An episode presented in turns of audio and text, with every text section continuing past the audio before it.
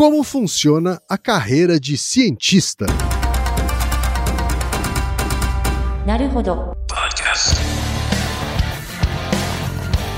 Bem-vindo ao Naruhodô, podcast para quem tem fome de aprender. Eu sou Ken Fujioka. Eu sou Altair de Souza. E hoje é dia de quê? Fúteis e úteis. Você quer apoiar a ciência? Quer apoiar o pensamento científico? Quer ajudar o Naruhodô a se manter no ar?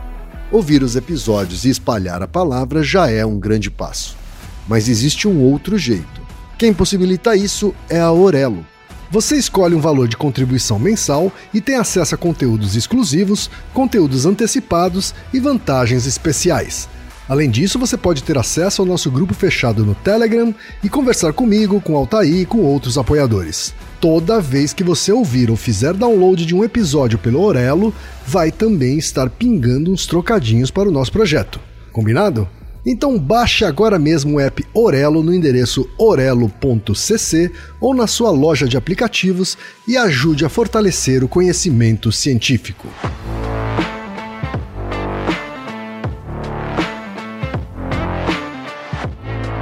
E chegamos ao momento Alura, querido ouvinte, querido ouvinte. Você quer dar um verdadeiro mergulho no mundo da tecnologia?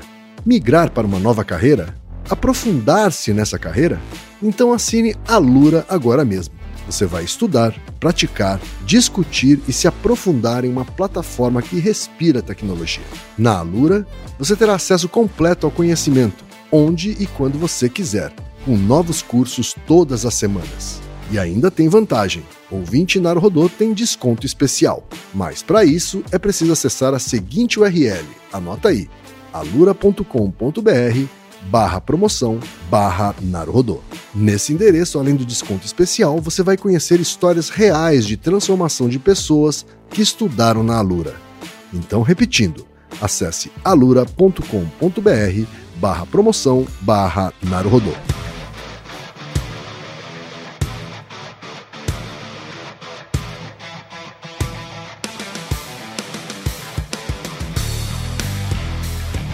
Altaí, temos pergunta de ouvinte, Altaí. Uma meta pergunta, na verdade, né? Que o, Aham. o Naruhodô, é, apesar de ele ser uma iniciativa de educação barra divulgação científica, agora vamos falar sobre o processo científico. Não é o primeiro episódio que fazemos sobre isso, mas já que perguntaram, né, temos que responder. O e-mail, Altaí, veio do Douglas Vani Bento, que é de Porto Alegre, Rio Grande do Sul, e trabalha na área de desenvolvimento de jogos. Olha só.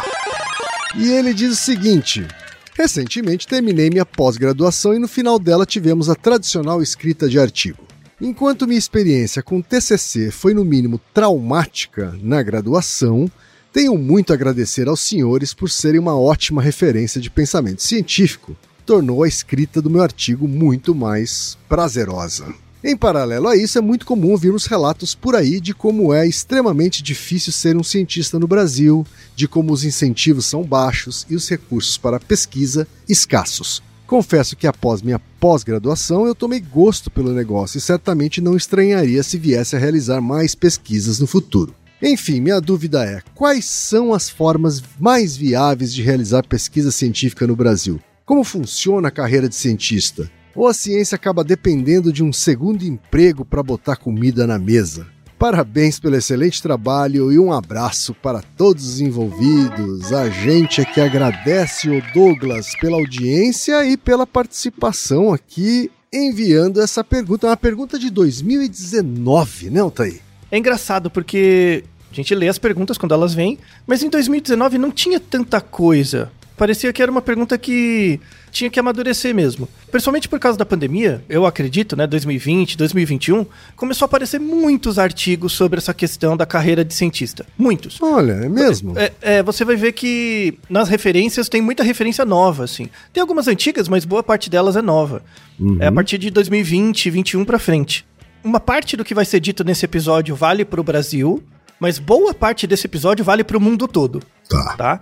Já vou começar um pouco pelo final, vou começar atacando direto o ponto da pergunta do nosso ouvinte Douglas, né? Uhum. Como é a, a carreira de cientista, né? Tipo, vale a pena? A ciência acaba dependendo de segundo emprego para colocar comida na mesa, eu vou ser bem taxativo, né? A carreira de cientista vale a pena no Brasil? Não. Não vale a pena. Pelo menos nos últimos 10 anos, eu sou um grande desestimulador de que as pessoas façam ciência. Assim, gostar de ciência é uma coisa, divulgar ciência é uma coisa, fazer ciência é outra coisa, e é uma péssima carreira. Péssima. Não só no Brasil. Que fique claro, nos Estados Unidos é um problema grave, inclusive. Nos Estados Unidos e na Europa é um problema gravíssimo. Então, assim, não existe, na verdade, a carreira de cientista, formalmente. Tanto é que vamos trazer alguns dados em relação a isso. Ok, hoje você é viesado, né? Claro. Mas quando você era mais novo, sei lá, quando você estava na, na universidade, tinha uns 20, 25 anos, Uhum. e vinha a coisa do cientista, o que, que aparecia na sua cabeça? Que é uma carreira que dá pouco dinheiro. Não, mas qual que é a imagem, a representação social, assim? Então, eu acho que é uma, a imagem de algo que tem uma importância social muito grande, mas uma remuneração muito baixa e muito desproporcional à importância dela, assim. Mas isso você construiu hoje, né? Não, eu já, já achava isso, assim. Desde a época de agência? Desde a época em que eu resolvi, né, ou decidi sobre minha carreira, assim. E uma outra coisa também que eu tinha na cabeça é que tem que ser uma pessoa que gosta muito, muito de estudar. Uhum. Eu gosto de estudar, mas acho que não gosto o suficiente para ser um bom cientista. Não, só você não é burro. Sabe? Tem isso também. Só você não é burro. né? E- Existe, existe uma, um- uma certa sedução nessa, dessa ideia de carreira. Assim, desculpa pra quem é pesquisador e tal. Assim, muita gente fica brava comigo nessa parte, sabe? Mas eu, eu realmente mando a real, sempre. Assim, em relação a isso. Não vale a pena, é uma péssima carreira. Aí fala, ah, então por que que você faz? Porque eu sou burro. Basicamente. Não tem outra explicação. De verdade. Tem aquelas pessoas que chegam e falam, mas você sempre quis ser cientista desde que você era pequeno? Eu falo, Não, quando eu era pequeno eu queria ser astronauta. ao infinito e além. né? Certo. Mas óbvio que essas coisas de criança. O cientista vai se construindo aos O poucos. assim. astronauta pode ser uma espécie de cientista também, né? Não, não deixa de ser pensando em representação social, né? As pessoas pensam muito no cientista como se fosse o professor Pardal, sabe?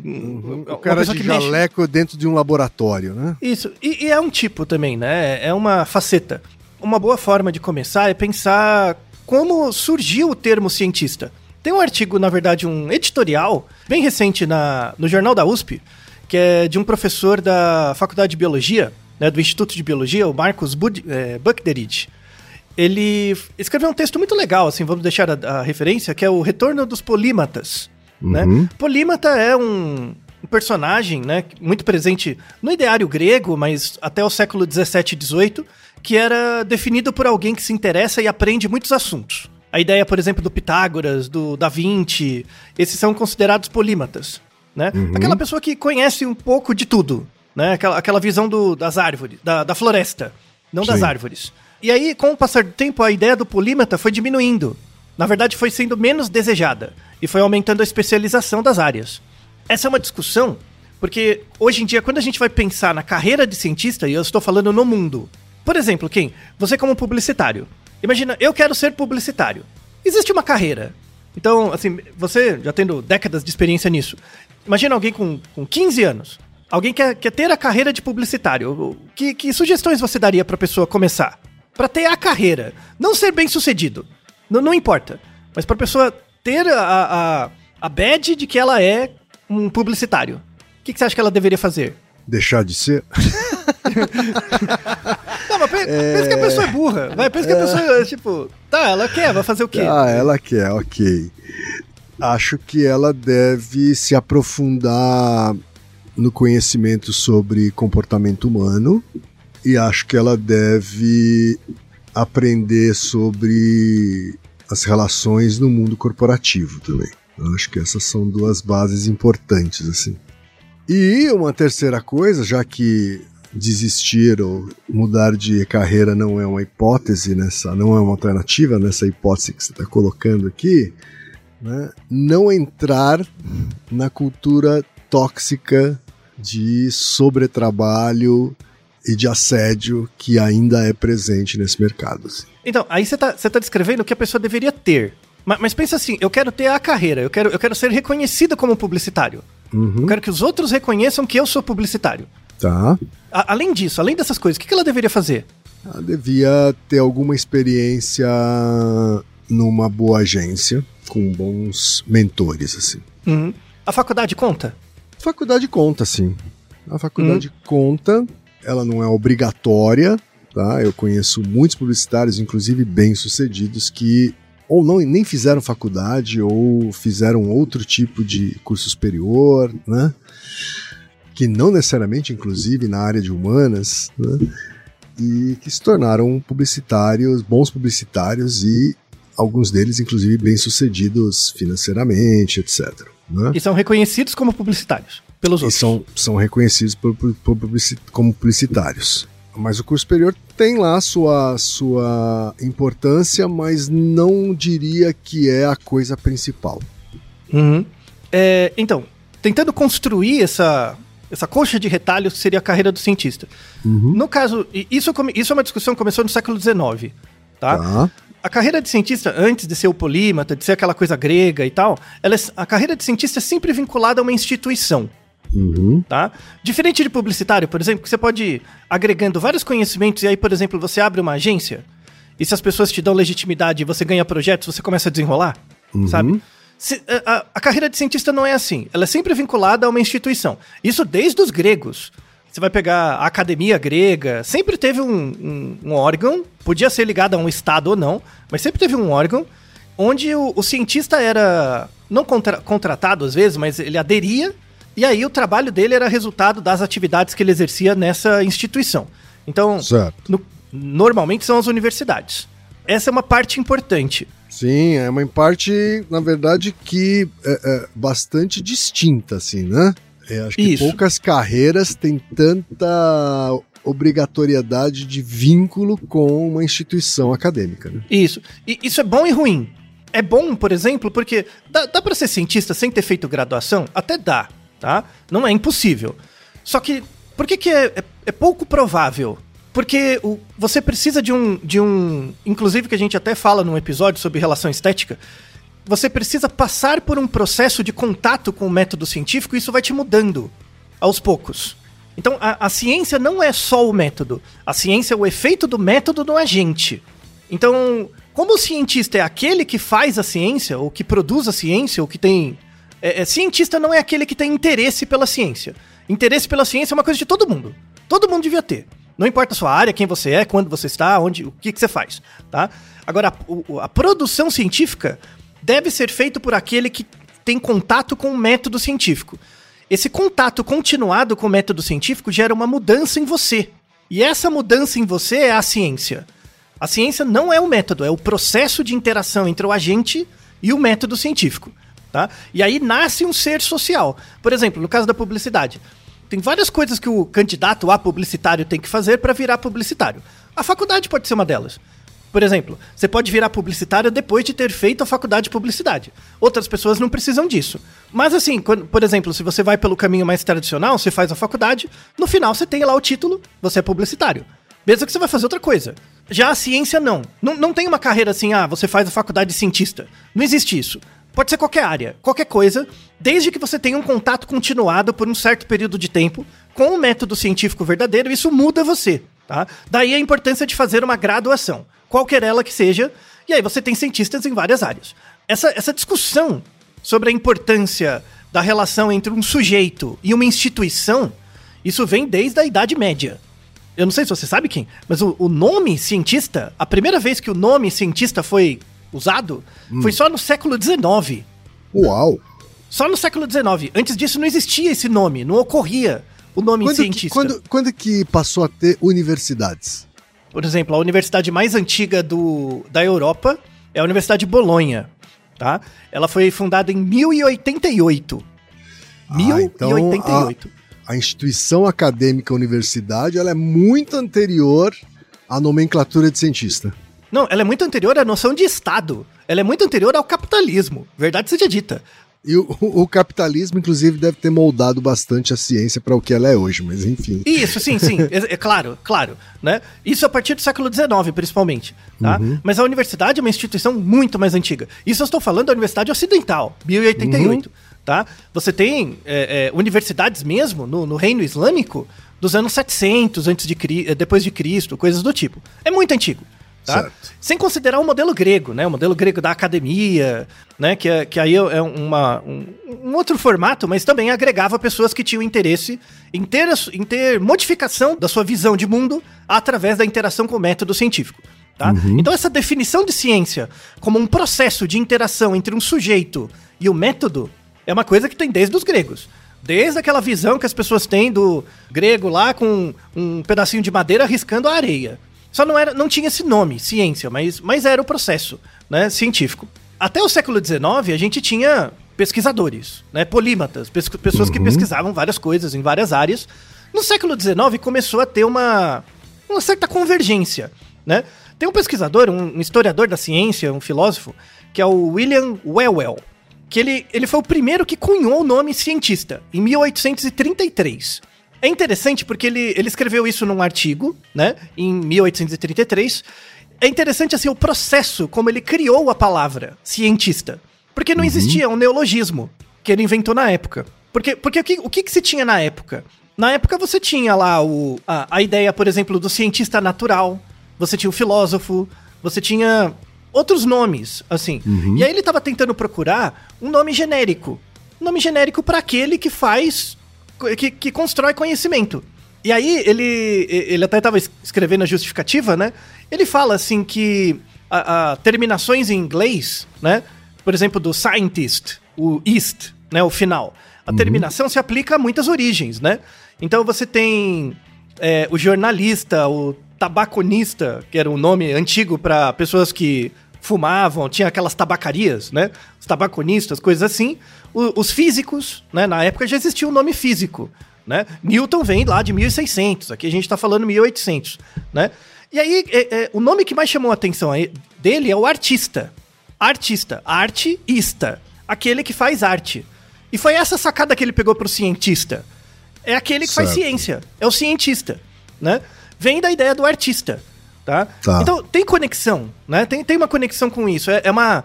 A, a, a ciência muitas vezes é uma artesania, muitas vezes é ciência mesmo, né? Muitas vezes é arte. Tem, tem essa não relação. Foi, não foi cientólogo, né, o nome? Não, não foi. Surgiu direto como cientista mesmo, né? E, e, e esse Porque tem, próprio... essa, porque tem essa coisa do fazer, né? Tem, tem, na verdade, não tem esse não é ciclo. só a coisa do estudar, né? Não, não. É- é, você pode ser um teólogo, por exemplo, e ser um estudioso muito culto. Por exemplo, e ser um teólogo. Dependendo da maneira como você usa a teologia, você pode transformar ela num processo científico. Mas não só. A, a- a teologia, por exemplo, é uma área separada. Você pode estudar como filosofia, né? É, por exemplo, filosofia da ciência. Se a filosofia fosse uma ciência, não teria filosofia da ciência, certo? Né? Sim. A filoso- Tem vários jeitos de a perceber e utilizar, por exemplo, a filosofia. Filosofia não é ciência, filosofia é maior que isso. A matemática não é a ciência, a matemática é maior que isso. Então você pode utilizar a matemática de forma científica, mas você pode utilizar ela de outra forma, de forma filosófica, de forma estética, de forma artística. Então, mas assim, falando da carreira do cientista, a discussão sobre essa carreira genérica do cientista em qualquer área, né, começou no século XIX. E aí é muito interessante, porque tem uma, uma relação que pouca gente faz, mas temos literatura sobre isso, que existe uma relação no século XIX, começou uma briga contra essa ideia dos polímatas, né? Porque, ó, século XIX, um pouco antes teve o iluminismo. No iluminismo, e aí isso bebeu muita fonte anteriormente na criação da, da imprensa, dos livros impressos, começou a ter muita informação. Então, o polímata era aquele cara que pegava toda a informação disponível e ele fazia as conexões. Ele pegava informações de várias áreas e criava conexões. Porque tinha muito pouco registro. Então, ele era o registro. Ele era o chat GPT, sabe? Essa coisa era ele, né? É, quando chega século XVIII e XIX, fica impossível, porque você tem uma quantidade absurda de livros publicados já, né? E aí começou a ter uma pressão para segmentação das áreas. Então criou-se o nome cientista para ter o papel social, mas uma pessoa que, que a- além do William Whewell, teve uma pessoa que influenciou muito a particularização da ciência, a criação de cátedras, de separações, que foi o Adam Smith. Adam Smith, da riqueza das nações mesmo, o pai do capitalismo que a gente tem hoje, né? Por quê? Porque, e, e é, e é verdade, né? No riqueza, isso é verdade, né? No riqueza das nações, é a ideia da divisão do trabalho. Quando você divide o trabalho, você aumenta a produção. né? Então, antes do século XIX, não existia uma ligação direta entre ciência e produção, produtividade. Tá? A gente tinha uma, uma ligação entre ciência e guerra. Ciência e dominação, ciência e tecnologia, né? Já tinha essa ligação. Então, desde os gregos, você, o- o- os, os estados na época não eram estados, mas o- as cidades, o que quer que seja, as polis é, contratavam, entre aspas, cientistas para criar coisas para melhorar a defesa da cidade contra atacantes, né? Contra pessoas que atacam de fora, ou inventar coisas. Então a, a ciência e a tecnologia já existe, a relação entre elas é imemorial, apesar de não necessariamente elas serem a mesma coisa. Já a ciência, como uma coisa que é ligada ao consumo, ao pro, à produção, é século XIX. Isso gerou uma pressão para criar os departamentos. Primeiro as cátedras, depois os departamentos. E aí você tem, criou lá Exatas Humanas e Biológicas, tem a ver com a Revolu- Revolução Industrial e o modelo educacional, sobretudo da França, que você ensina as matérias separadas, e aí a educação se volta para o trabalho. Então, assim, a, a ideia do cientista surge em 1833, a carreira do cientista aí é século XX, tá? É algo bem recente, e entra já nessa parte de divisão do trabalho. Então, dividir o trabalho mesmo, né? é- é, começou aí. E, e aí é, é- é interessante esse processo, né? Porque indo agora um pouco mais recentemente, né? Um pouco mais pra frente. É, é engraçado que a gente tem uma discussão muito míope da questão, né? Eu vou falar uma coisa que vai surpreender você, Kim. Tá? Quando você pensa. Hoje, nos últimos cinco anos, vai, cinco, dez anos no máximo, teve uma discussão muito grande sobre a precarização do trabalho. Né? Você já deve ter ouvido falar, né? Sim. Então, por exemplo, Uber, iFood, até, até o próprio nome, Uberização. Você precarizar o trabalho, chamar o funcionário lá, o, o funcionário de parceiro, colaborador, que é uma desculpa, na verdade, para precarizar o trabalho. No verbal você diz uma coisa, na prática você faz outra. Isso é bem conhecido. Tem um artigo, 2011, uma, uma joia, né? um artigo legal, assim, que é dois pesquisadores brasileiros, o professor do- da biologia, né, o André Frazão, e o Pedro Leite Ribeiro, também, escreveram um artigo em 2011 sobre a produção científica brasileira, suporte financeiro, os, os pesquisadores e alunos de doutorado. Ó, 2011. Essa discussão, ela não é relacionada com o governo que está tendo agora, nem com o governo anterior. É muito mais antiga, tá? Certo. É, é, eles puxaram dados que vêm do começo da redemocratização no Brasil, tá? Então, finalzinho governo Sarney ali e FHC pra frente. É, se você pegar esse artigo e der uma olhada na, por exemplo, na figura 1, né, do, do artigo, ele, a figura 1 é uma, uma figura que descreve o número de papers, de artigos publicados ao longo do tempo, ao longo dos anos. E a série histórica começa em 1990, até antes do Plano Real. O número de artigos publicados em 30 anos, de 1990 até 2010, aumentou 18 vezes no Brasil, tá? 18 vezes. Então, o número de artigos publicados em 1980 era em torno de 2 mil por ano, 2 mil. E em 2009 aumentou para 35 mil. Foi um aumento vultoso, tá bom? Do número de artigos. E aí eles ta- estavam tentando explicar por quê, né? Co- Como que, como que o Brasil conseguiu ter esse aumento tão grande, tão expressivo, 18 vezes, né? No número de artigos publicados. Sim. Aí começou-se a pesquisar várias variáveis. A, a primeira variável que eles atacaram era o investimento em pesquisa. Né? Será que o Estado investindo mais na pesquisa tem aumentado o número de artigos? E aí eles têm um gráfico muito interessante em que eles, eles computaram, né, é, corrigido pelo IPCA, pela inflação, aquelas coisas todas, né, de cada ano, o valor de investimento público pela CAPES e pelo CNPq em pesquisa no Brasil. Se você olhar esse gráfico, você vai ver que esse gráfico é uma reta horizontal. É, é constante. Então, assim, se, se o- a quantidade de investimento em pesquisa você tem é constante ao longo do tempo, mas o número de artigos aumentou exponencialmente, não é um investimento que está causando isso. Deve ter uma outra variável, certo? Né? Beleza? Então, né? Vamos lá devagarzinho. Aí eles, eles atacam uma outra variável, né? Que é o número de, de professores, o número de pesquisadores permanentes, ou seja, os docentes que foram passaram num concurso para virar professor de universidades, em geral públicas, na grande maioria. Será que teve um aumento expressivo do número de professores contratados? Ou seja, será que o aumento do número de vagas é relacionado com o aumento do número de papers publicados? E aí, se você olha o gráfico, né, ao longo do tempo, desde, 90, de, desde 1990 até 2010, mais ou menos, de novo, eu tô pegando os dados até 2010 para excluir essa discussão tacanha política atual. É mais antigo, tá? É, é- é período Lula, Lula 1 ainda, tá? Até um pouquinho antes, tá bom? Naquela época já teve um aumento vultoso do número de artigos publicados. Quando Certo. você vai pegar o número de, de docentes, também é, teve um aumento, mas teve um aumento muito discreto. Muito, não se compara.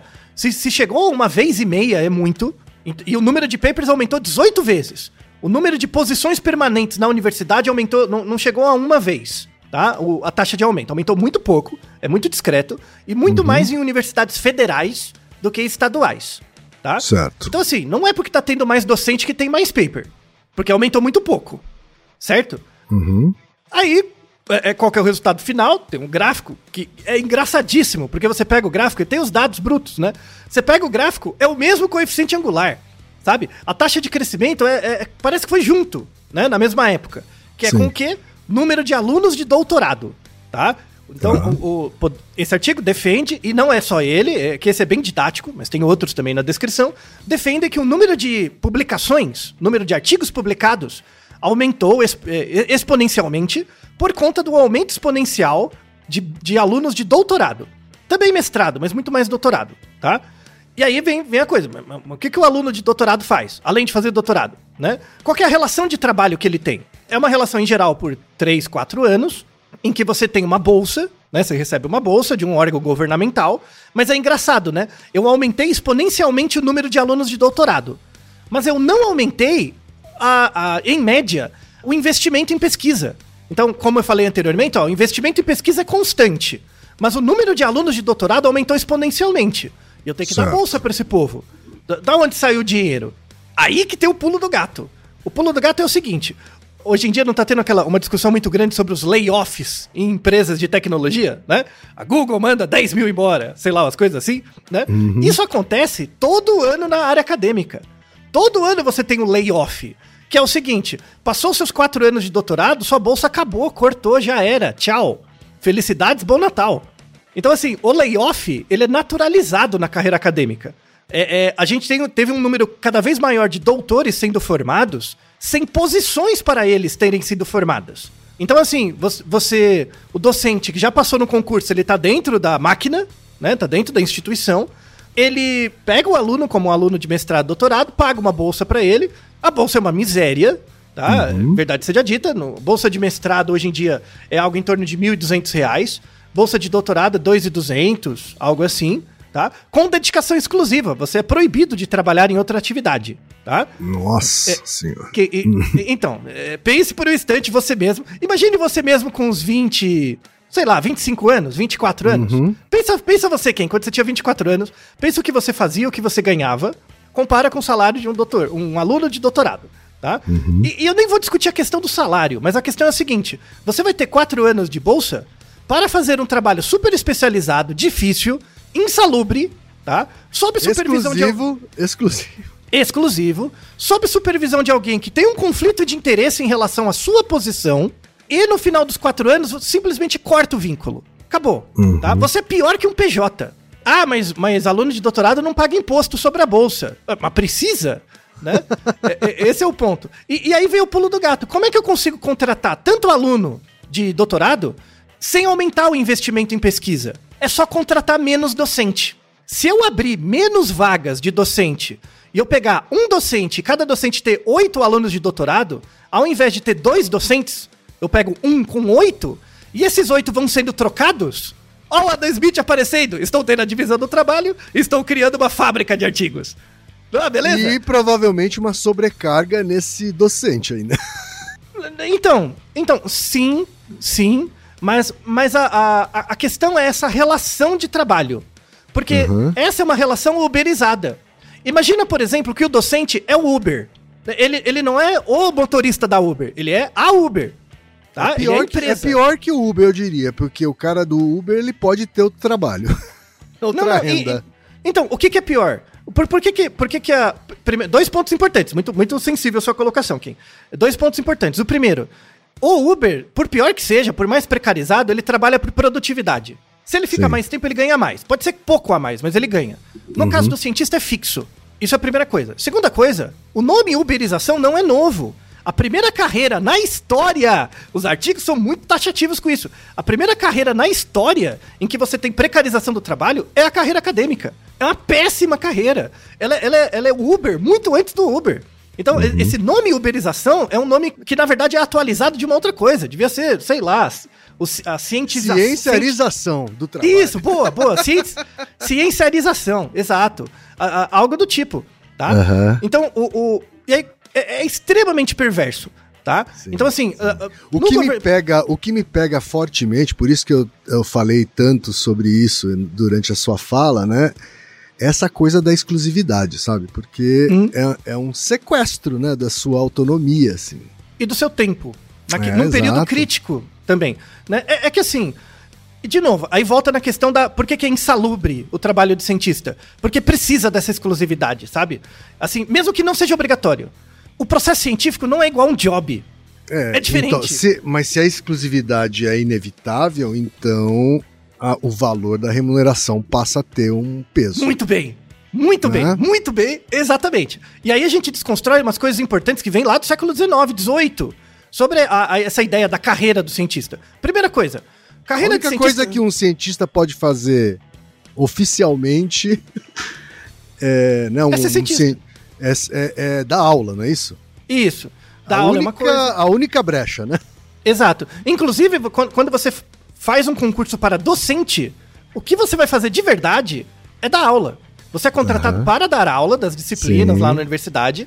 E a, a academia, tudo bem que você é avaliado por isso, e só por isso que é um problema, mas a, a- a carreira acadêmica não é especificado quantas horas você vai trabalhar, o que, que você vai fazer. Você faz. Eu não quero vilanizar os docentes, porque todo docente já foi um aluno, sobre um aluno de doutorado. tá? Sim. Então, na verdade, ele é resultado de um processo de seleção natural. E em Sim. muitos deles cria-se um auto-engano. Qual que é o auto-engano? Ah, porque que eu cheguei ali, só os, os bons vão ser pessoas parecidas comigo. E aí você cria uma especiação, uma eugenia de pessoas, levando a uma situação muito complexa. A ciência sempre foi elitista, tá? Ciência nunca foi coisa da quebrada, é, é, não foi, nunca. A ciência, Tá? ela sempre foi elitista, sempre foi branca, Isso. sempre foi de homens, Uhum. Né? E provavelmente muito mais de homens cisgênero e héteros, né? Isso. É, é, a minha única restrição é o branco. Porque É. na, na, na época medieval, na, no mundo árabe, era muito maior. A ciência era muito mais prolífica no mundo Ah, árabe. mas no mundo ocidental não, né? no mundo, então, por quê? Porque tava no mundo tendo raio... ocidental era muito eurocêntrica, né? Sempre Isso, claro, os cruzados, né? Aí depois os cruzados, os árabes criando os números, uma par de coisa, um monte de coisa legal, e os caras lá com as cruzadas queimando bruxa. Vamos fazer Uhum. Sim. o quê? Né? Conflitos. Né? Enfim, Agora inver- parece que o jogo inverteu, não é mesmo? Mas É. né? Então, o- o ponto aqui, eu, eu faço sempre essa analogia, eu quero ver se você pega essa analogia comigo, Kim. É, você lembra da história do Ulisses? Sabe Sim. o Ulisses, da, a- do livro Uhum, do uhum, a Ilíada? o do aventureiro, é. Aham. Isso, ele, ele saiu de Ítaca, tinha que pegar um barco e chegar em outro lugar. Na verdade, ele tinha que chegar em Ítaca, né? Sair de um lugar e ir pro outro. Eu, eu gosto dessa analogia, eu sempre faço todo curso que eu dou, assim, pra mostrar por que, que você não deve fazer a Eu, carreira eu acadêmica. confesso que eu nunca li Ulisses inteiro, mas eu conheço Mas, a mas- história. é, mas a história é por aí, tá? Sim. Aí ele passa por várias aventuras, o Ulisses. O Ulisses tem um barco, ele recrutou marinheiros e ele faz a sua viagem, né? Uhum. Não importa o que aconteça, a viagem tem que chegar ao final.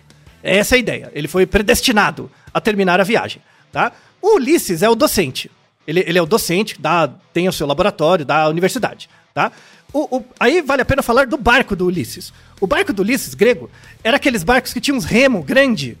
Aí a parte de baixo do barco tinha aqueles Uhum. Isso. remos grandes que as pessoas remavam juntas e tinha um cara com um tambor dando ritmo, sabe? Para as pessoas remarem, sim. né? Uhum. Então imagine esse barco, né? Aqueles barcos, os argonautas, aquela coisa toda, né?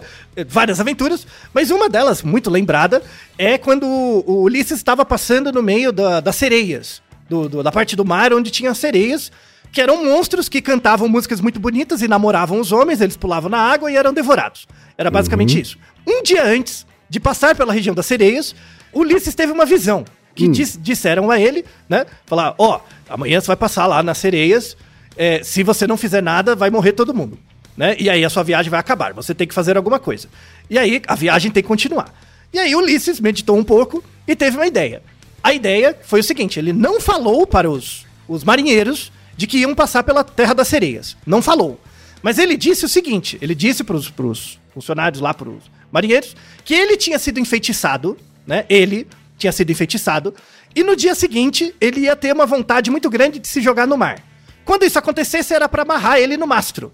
Me amarra no mastro, não importa o que gritar, falar, não me solte. Beleza, né? Aí o que, que aconteceu no dia seguinte? Teve isso mesmo, né? Amarraram ele no mastro, né? E ele gritando, inclusive tem cenas, né? de- Dele gritando, me solte, me solte, e não, não soltaram. Mas por que que, por que que ele se salvou? Porque embaixo não tinha os remadores? Não tinha os caras remando? Sim. Os caras remando, eles não ouviam o canto das sereias por causa do som do tambor, do ritmo. Então quem tava na parte de baixo do barco, que era o que fazia o barco se movimentar e por isso que foram salvos, e estavam surdos pelo barulho, eram os marinheiros remando. Mas os marinheiros que estavam no lado de cima, no convés, foram sacrificados. Eles foram jogados no mar né? Foram jogados no mar e foram devorados. Então Ulisses sacrificou os melhores marinheiros dele, né? Que seriam os marinheiros que não eram os remadores. Ele sacrificou os melhores marinheiros para que o barco continuasse andando. Esse é o mote. Agora va- vamos fazer uma analogia com a carreira acadêmica. Quem é o Ulisses? É o orientador. Dentro do barco não tem o cara que dá o tambor? Que dá o Sim. ritmo, né? Pra todo mundo coordenar? Quem é esse cara? Esse cara é o pós-doc.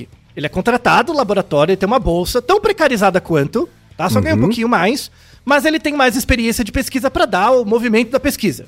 Ele é o que orienta os alunos de mestrado, doutorado e iniciação. E quem são os alunos de mestrado, doutorado e, e- e e iniciação científica? São os que estão remando. Isso não acontece só no Brasil, mas a ciência no Brasil é produzida por profissionais em formação. A esmagadora maioria dos artigos publicados não são pelos docentes, são pelos alunos em formação com bolsas precarizadas. É exatamente o sistema do Uber. E aí, e quem são esses marinheiros que foram, pro, que foram jogados para o mar? Quem são esses marinheiros que foram mortos? Né? Foram sacrificados para que o barco continue andando. São aqueles que terminaram o doutorado, chegaram no final, cume, do rompante do conhecimento, né? Chegaram no convés, e quando chegaram no convés, foram perceberam que foram iludidos pelo canto da sereia, porque não estavam ouvindo, porque estavam lá embaixo. E aí aconteceu que eles foram seduzidos, caíram no mar e foram mortos. Ou seja, basicamente perderam o tempo deles e a carreira, porque Ulisses só vai ter um. Só Ulisses. A, a- viagem não acaba. Né? É, Ulisses tem que chegar. Então, é- é- essa é a coisa muito importante. É- é- essa é a coisa que, pra mim, da- da- da- das áreas profissionais que eu conheço, é uma das coisas mais perversas. É isso, é essa ilusão que você cria no aluno de que ele vai ter necessariamente uma vaga. Não é verdade. Tem muito menos vaga do que gente. E, de novo, isso não é um fenômeno só do Brasil. Isso é um fenômeno mundial. É a maneira como a parada funciona. É muito antes do Uber, você já teve a, ubera- a uberização da carreira do cientista. É- ela é um modelo de negócio. Tá? A carreira de cientista é um modelo de negócio. A gente tem o Naruhodo 316, que é sobre é, como funciona a publicação de artigos científicos. Boa parte do tempo do docente ele é, é gasto com coisas que ele não ganha nada. Revisar artigo, e aí ele revisa o artigo para um artigo que é publicado e ele dá o direito de é, o direito do artigo para a editora. Então, e, e ele ainda paga para publicar. É, é, tá tudo errado, tá? Tá tudo errado, tá bom? Então, assim, de novo, tem muitas evidências mostrando que a carreira de cientista no Brasil é péssima. O pessoal quer sempre me matar quando eu falo isso. Se você é um aluno, tá no final da graduação, você chega assim, ah, eu quero fazer pós-graduação, você acha que eu posso? Você acha que eu devo? Né? Se você tá em dúvida, não faça. É, é simples. Se você tá em alguma dúvida, não faz. Não faz. Então, sempre que alguém me pergunta, você acha que eu devo fazer carreira acadêmica? Você acha que eu devo fazer pesquisa, mestrado, doutorado? Eu sempre falo não. Sempre. Não. Não faz. Se você tá em dúvida, não faz. Agora, se você nem me pergunta e já quer fazer, é por sua conta e risco. Aí, né? Felicidades. Então, quer entrar no barco do Ulisses, pelo menos tem a viagem. Você não vai ouvir nada, não vai ver nada, mas você vai fazer um barco enorme movimentar, sem saber que você tem muito mais força do que tem de verdade. Né? Não é muito diferente do Uber. Ou do iFood, ou de qualquer outro tipo de trabalho desse. É, recentemente, aí por causa da pandemia, acredito, começou a ter muitos artigos sobre isso. Sobre precarização da, da atividade acadêmica, inclusive sobre assédio na academia e, e coisas do tipo. Né? Tem um artigo agora, 2022, né, é, da, da Nature, que eles pegaram uma fração razoável de alunos de pós-graduação, é, principalmente doutorandos, 60% deles estava satisfeito com a sua atividade, né? 60% estava satisfeito. E aí por quê? O que, que- o que, que atrai o, o jovem para fazer doutorado? Os dois principais motivos é o desafio intelectual, porque de fato você pensa muito, você estuda muito, como você bem comentou. E o trabalho com pessoas inteligentes. Assim, você trabalhar com pessoas inteligentes é- é- era o que eles justificaram. Bom, eu não sei, né? Mas enfim, tanto tempo na área, né? Pessoas, tão inteligentes assim, é, não sei se é um motivo tão grande, mas enfim. O desafio intelectual até vai. Só que aí, quando você. Então, é, é engraçado, porque quando você muda a pergunta, o jeito de perguntar, muda o resultado. É, dilemas da pesquisa de mercado, né? Quando você perguntou assim, você teve algum. A ideia era uma lista, né? De, pra pessoa saber. Você teve algum desses sintomas relacionados com ansiedade e depressão que você acha que foi especificamente causado pelo seu doutorado? 36% das pessoas disseram que sim, tá? Tiveram que sim. É, sobre carga, carga horária. 76% dos alunos de doutorado trabalham mais, mais que 40 horas por semana. Mais que 40 horas. E 30% trabalha mais que 70 horas por semana. Meu Tá? Deus. Isso incluindo o Brasil, tá bom? De novo, dois mil reais. Salário de dois mil reais. É óbvio que não dá tempo de fazer mais nada, né? Óbvio. E 21%, né, nessa amostra da Nature, 21% reconheceu ter so- sofrido algum tipo de assédio na academia.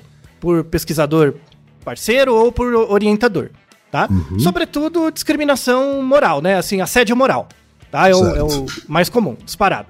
Né? Eu sei que você quer tem um trabalho muito legal, muito importante sobre assédio nas agências de publicidade, que a prevalência é maior que essa nas agências de publicidade, mas nessa pesquisa da Nature tem um viés, que é o seguinte: não perguntaram para a pessoa o que, que era assédio, diferentemente do seu trabalho que fez muito melhor, né? Então n- não existe assim um certo uma, certa, um- uma boa discriminação por parte do aluno de pós-graduação do que é assédio e do que não é. Tem que ser uma coisa muito grave, sabe, para ser configurada como assédio. E também não existe essa percepção por, por parte do orientador, porque ele já naturalizou muitas práticas, né, que vem de todo esse processo uberizado. Então, assim, tem essa discussão. Tem, eh, agora começaram a surgir artigos 2023, muito interessantes. Tem um artigo na- de uma revista de neurociência sobre o perfil do orientador, né? O perfil do Ulisses, sabe? Do, do barco, né? E aí, assim, não existe um treinamento pra você ser orientador. Se passou no concurso, você é. Não existe um treinamento. E é muito triste isso, é muito ruim. Porque é, é, cada um, você vai criando a estratégia muito parecida com a que você teve. E aí você acaba reproduzindo várias práticas regressivas também, tá? Isso, Mesmo sem não, perceber. Eu não tinha a menor ideia disso, de que não Sim. havia uma capacitação Zero. né, para ser orientador, assim, né? Porque Zero. é um papel ah, chave, né? No, no- no processo todo. Isso. O, o orientador ou docente, assim, ele não vai mudar a maneira como a ciência é feita, desde o Adam Smith. Não vai mudar isso. Né? É um processo muito maior que ele, é mais longo, tá? Mas um- uma tarefa, assim, um- uma das coisas que eu fiz entre o mestrado e o doutorado, que me ajudou muito, é trabalhar com RH, né? Eu fazia entrevistas de emprego. Eu fazia entrevista. E foi muito bom. Eu aprendi muita coisa sobre entrevista por competência. Todo orientador devia fazer um curso de RH. Porque ele não é mais um cientista, ele não é mais o, o orientador. Ele deixou de ser um cientista, ele virou um, um, um administrador de conhecimento. Ele não é mais um criador de conhecimento, ele é um gestor de conhecimento. Ele tem que ser formado em gerência de projeto, em RH, em, em seleção de pessoas. Tá? Uma coisa que em algumas universidades nos Estados Unidos é feita, mas no Brasil não é. E é, e é- e é péssimo isso. Que é você chegar e saber pegar um aluno e saber avaliar as competências necessárias para a atividade acadêmica. Ó, É, porque se você não teve uma formação para ser orientador e o seu histórico é de orientando, né? Em um de ambiente- fato, você vai só reproduzir o que ele passou, o que ele vivenciou Isso. com os seus orientadores, né? Exatamente. E reproduzir muitas práticas de assédio e de e, e práticas Sim. ruins, claro, Uhum. né? É, Não, não tem jeito. Então, assim, a- a- por exemplo, você faz. Quando você conversa com um aluno que tem interesse em trabalhar no seu laboratório, você mostrar pra ele que é uma vaga precarizada. E você, a- além de oferecer, assim, mostrar quais são as competências necessárias pra fazer a vaga, não existe, não existe candidato bom ou ruim pra uma vaga. É um encaixe, né?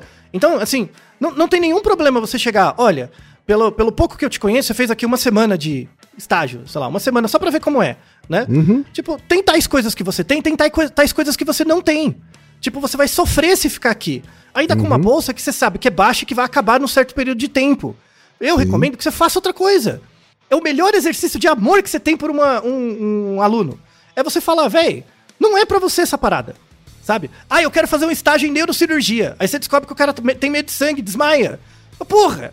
Vai estudar neurocirurgia, vai, vai ser um admirador de neurocirurgia, né? Mas não faz o raio do negócio. Você vai ficar doente, pra quê? Sabe? Então, essa é a primeira, a primeira coisa de hombridade. A segunda coisa é você saber que você está formando alunos muito especializados para no final ser devorado pela sereia. Então, o, que que dá pra. Tem, tem soluções? Você fala, ah, você tá o episódio inteiro reclamando. Mas tem soluções? Tem. Esse é o problema, tem. A, a literatura é razoavelmente vasta nisso, né? Uma delas é mudar a formação do orientador e mudar a maneira como os cursos de pós-graduação são feitos. Porque a ideia, assim, alguns dos alunos de pós-graduação vão ser absorvidos pela academia, eventualmente, mas uma fração pequena. A maior parte deveria ser capacitada e ter, desenvolver competências para ir para o mercado ser feliz, ganhar mais, ser feliz de verdade. Porque, porque dentro da academia você forma muitas competências úteis. Muito melhor que qualquer MBA que você fizer.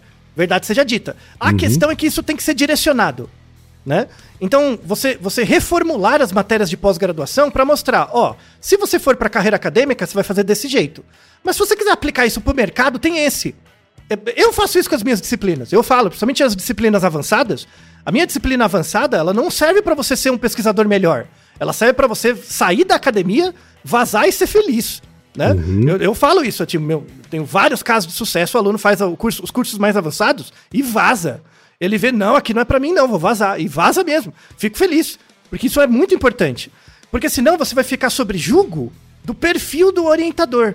E esse perfil é um perfil completamente aleatório, porque não tem Vira uma, uma regulação. loteria, né? Se você Exatamente. vai pegar um bom orientador ou não, né? Uma boa Isso. orientadora ou não. Aí você vai naqueles centros de pesquisa bons, que tem muitos artigos, você vai ver o, o- o orientador é um, um- um imbecil completo. Né? Eu tô cansado de ver isso, eu já fico pistola com isso. Sabe? Me, me- deixa, me tira uma dúvida. Nessa carreira, né, nessa profissão, nesse processo seletivo, que é por concurso, é isso? Isso. Concurso público, em geral. É, ele segue, as, a- a, por exemplo, políticas de inclusão, Sim. é, cotas para mulheres, para Uhum. negros e indígenas. Sim. É mais recente, mas sim. Ah, recentemente, então, já Sim. segue isso, sim. Já. Na última, Ah. último, pelo menos cinco anos já tem. Tá. Mas me- mesma coisa, você vai colocar o Ulisses lá, sabe? Assim, Aham. tá para além disso, é uma coisa muito mais antiga que isso, Sim. né? É. Mas tem, assim, eu acho que é outro Vai problema. demorar um tempo para ter também mais mulheres Ulisses, mais negros Isso, mas é- o Ulisses. problema é ser Ulisses, entendeu? Não, não importa se você é branco, negro, azul, mas é, é ser Ulisses, né? O problema é a estrutura de como é feita a parada. Volta no Adam Smith, como é que você faz a produção. Uhum. A- a- o conhecimento se tornou produção. Nesse sentido, quanto mais artigos você publica, mais reconhecido você é. É a mesma coisa que uma manufatura. Quanto mais calças você produz, mais calças você tem para vender, para agregar valor, né? Quer dizer, tá mas errado. aí você tá, aí você tá dizendo que, por exemplo, porque, por exemplo, uma atitude de assédio é o- que é uma escolha individual, Uhum. Certo? Não, não é uma premissa para que ele consiga publicar mais artigos. Então, aí a gente entra nas, nas más práticas acadêmicas. tá? Aham, Eu não vou dizer de casos de outras pessoas que eu ouvi, eu vou dizer de casos que eu sei. aham. Eu sei de orientador que tirou o nome do aluno e botou o nome dele, por exemplo. Ou orientador que usa o trabalho do aluno e coloca como sendo dele. Qualquer semelhança com a academia é mera coincidência, quem? É a mesma coisa, tá? E qualquer chefe- semelhança com, a- com o mundo corporativo também. Exato, né? No exato. final das contas, é por isso que eu estava falando sobre como a ciência acabou sendo também ao longo do tempo moldada pelo próprio capitalismo, Isso. né? Assim, O, o ponto é que isso é desde o século XIX. Desde a. desde antes do capitalismo. Não, não, é, é- é com o capitalismo, é com essa ideia da Adam Smith de que dividir o É, trabalho porque você aumenta a produção. coisa da produtividade, né? Isso. Então assim, aí fica não fica muito diferente do da cultura que se criou, por exemplo, nas empresas lá do, do, do- do trio de bilionários Exato. brasileiros do 3G Capital, né? Assim, é, é Isso. mais produtividade, mais resultado, mais reconhecimento, né? Enfim, E o ciclo é uma, anda. Só uma que- só que a bola de questão- neve. É, só que a questão é que na academia não tem compliance. Pelo menos em boas empresas você tem. Pelo menos, assim, é, é ineficaz. Mas pelo Sim. menos tem um espaço. Na academia, nem isso. É completamente velado. Toda a questão dessa uberização, que é a- o primeiro grande caso de uberização no mundo, é a carreira acadêmica. Tudo isso é encoberto. e- e- e não há nenhum movimento para que o compliance Zero. faça parte do universo acadêmico. Zero. Zero. Iniciativas muito pontuais. E, de novo, não é Brasil, é mundo.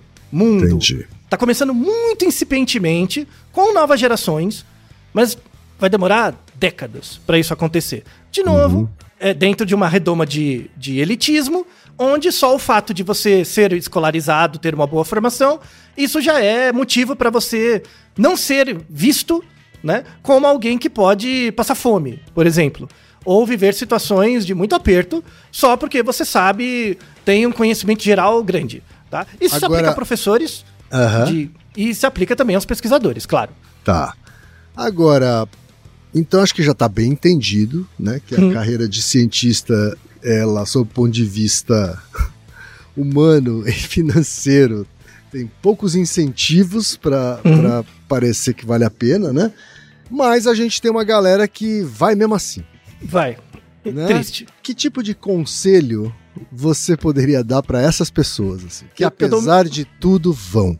Então, Porque você me perguntou isso em relação à publicidade. isso, né? exatamente, exatamente. Eu- a- o meu primeiro movimento é: você quer mesmo fazer publicidade, né? Você sabe de que máquina você vai fazer parte, né? E aí, se ainda assim a pessoa quiser, eu tenho aqueles conselhos ali para Uhum. deixar, né? Se o meu conselho vale alguma coisa. Se o seu conselho valesse alguma coisa, que, quais seriam os seus? Duas Para coisas. essa pessoa que, que, que decidiu que quer ser cientista. É, primeiro, sinto por você. Né?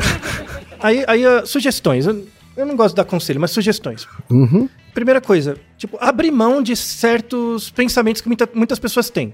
Por exemplo, Aham. ah, mas ciência é, é assim, é um compromisso com o amor, né? Você tem que amar a ciência. Mano, cala a boca. Amar meu ovo. O cacete. Tá? Não existe essa coisa de amor, amor não paga boleto. Sabe? E Isso, isso é desculpa cristã. Tá? É, é alguma culpa cristã que você quer ex- é, eximir fazendo pesquisa, se açoitando quatro anos pra achar que a sua vida faz sentido. Para. Tá? Primeira coisa. Não existe amor na academia. É igual uma empresa. Quando acabou a bolsa, tchau. Acabou. Sabe? Sabe aquela coisa de empresa? Tipo, você foi desligado, seu crachá é desconectado na hora? Não pense que na academia não acontece isso. Tá? Certo. Então, amor meu ovo. Primeira coisa. Ah, não, mas a, a dedicação é muito grande, é como se fosse um sacerdócio. Sacerdócio o cacete. Então, essa coisa de sacerdócio, essa visão do padre, do. do, do, sei lá, do é monge. uma, é uma outra outro tipo de romantização, né? Não, e a própria figura do padre é uma roti- ro- é, romantização porque ele defende uma estrutura secular que dominou pessoas por milênios. então não vem meter esse Dominou, louco pra mim. né? É. Não, não vem meter esse louco pra cima de mim, tá? É, não é amor cacete nenhum e não é... Não, não velho, tem que ser pago. Bem pago, tá? Porque é um trabalho super especializado e gera muito mais efeito do que boa parte de tiktoker, de, dessas porcarias de jogador de futebol, tá? Só que é uma coisa muito distante, então não, não alimenta desejo de stakeholder. Stakeholder vai querer investir numa coisa que tem retorno pra ele próprio, não pro global. E talvez lá na frente ele ganhe uma fatia. A academia não. A academia não é focada no, no ego do pesquisador, porque o pesquisador tá sempre errado. O, que, o, o- o foco é no produto dele. E aí, nesse produto que ele deixa para a coletividade, onde ele se exclui enquanto sujeito, a- a- o sacrifício é duplo. O sacrifício é porque ele é mal remunerado para fazer uma coisa que ele dá o sangue, para o produto não ser no final vinculado a ele e ele não ter nenhum reconhecimento.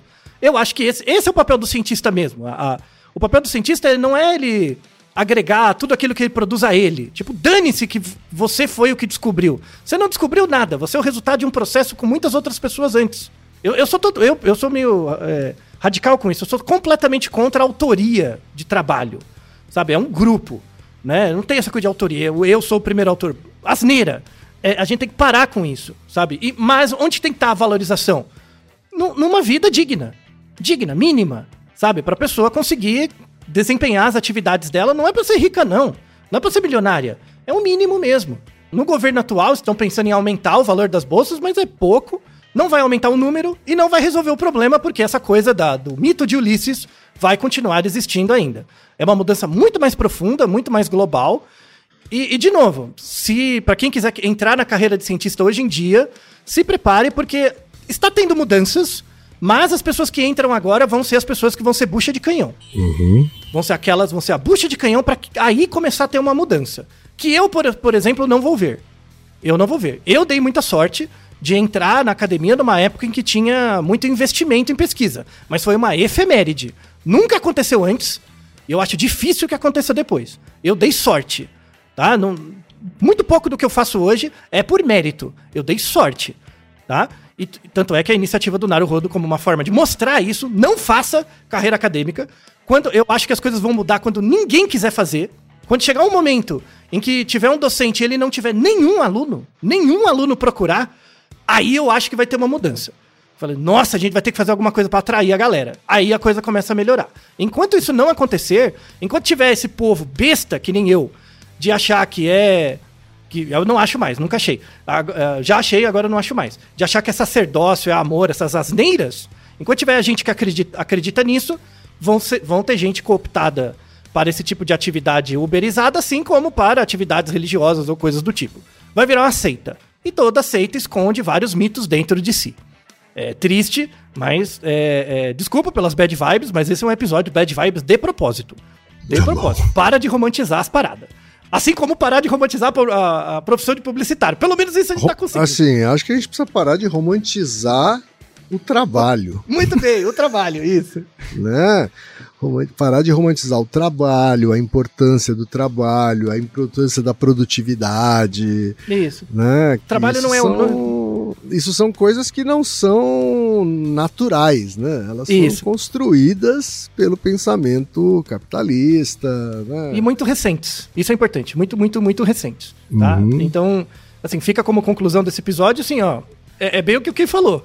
Não faça. Se você quiser, por sua conta e risco. Estou lavando as mãos. E estou deixando muitos artigos mostrando que vai mudar, mas vai demorar bastante e provavelmente não vai ser compatível com o seu tempo de vida. Tá certo, então, Altair. E Naru Rodô, ilustríssimo 20. E você já sabe, aqui no Naru Rodô, quem faz a pauta é você. Você tem alguma pergunta pra gente ou quer comentar algum episódio? Escreva pra nós. podcast@naruhodô.com.br. Repetindo? podcast@naruhodô.com.br. E lembre-se, mande nome completo, idade, profissão e a cidade de onde você está falando. É isso aí. なるほど。Esse podcast é, é apresentado por b9.com.br.